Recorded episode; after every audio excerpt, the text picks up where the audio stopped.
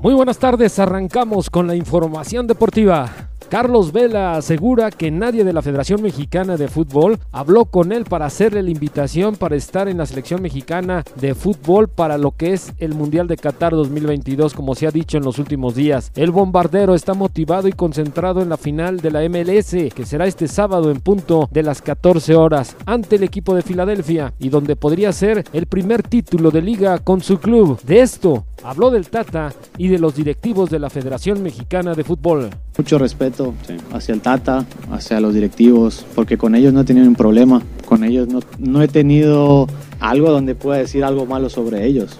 Al final yo siempre les he deseado lo mejor, he dicho mi postura cuando tuve que hablar con el Tata y hasta ahí. No sé por qué quieren seguir buscando donde yo me los he encontrado en el All-Star. Al Tata alguna vez he platicado con él casual sobre cualquier tema, claro. pero hasta ahí. Nunca ha llegado nadie a decirme, oye, toma, claro, esto y, y, no pasa nada. Es que no, no sé por qué quieren buscar donde sí. no hay. Ya sabemos la gente que va a estar en, en Qatar y lo que hay que hacer es apoyarlos.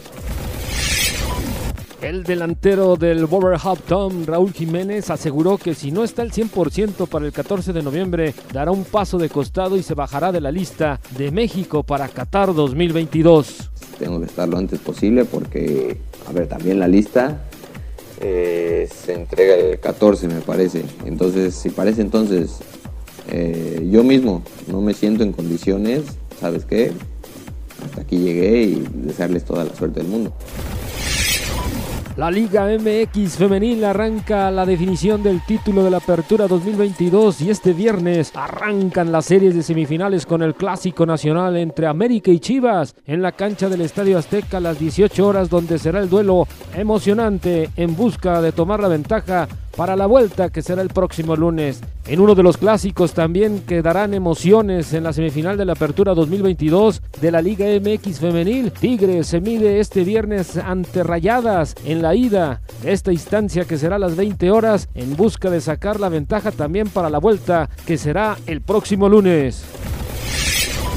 Allen Hurts lanzó para 243 yardas y dos anotaciones y las Águilas de Filadelfia se sobrepusieron a un comienzo aletargado para doblegar este jueves 29-17 a los Tejanos de Houston, con lo cual se colocaron en la foja de 8 a 0 por primera vez en la historia de la franquicia.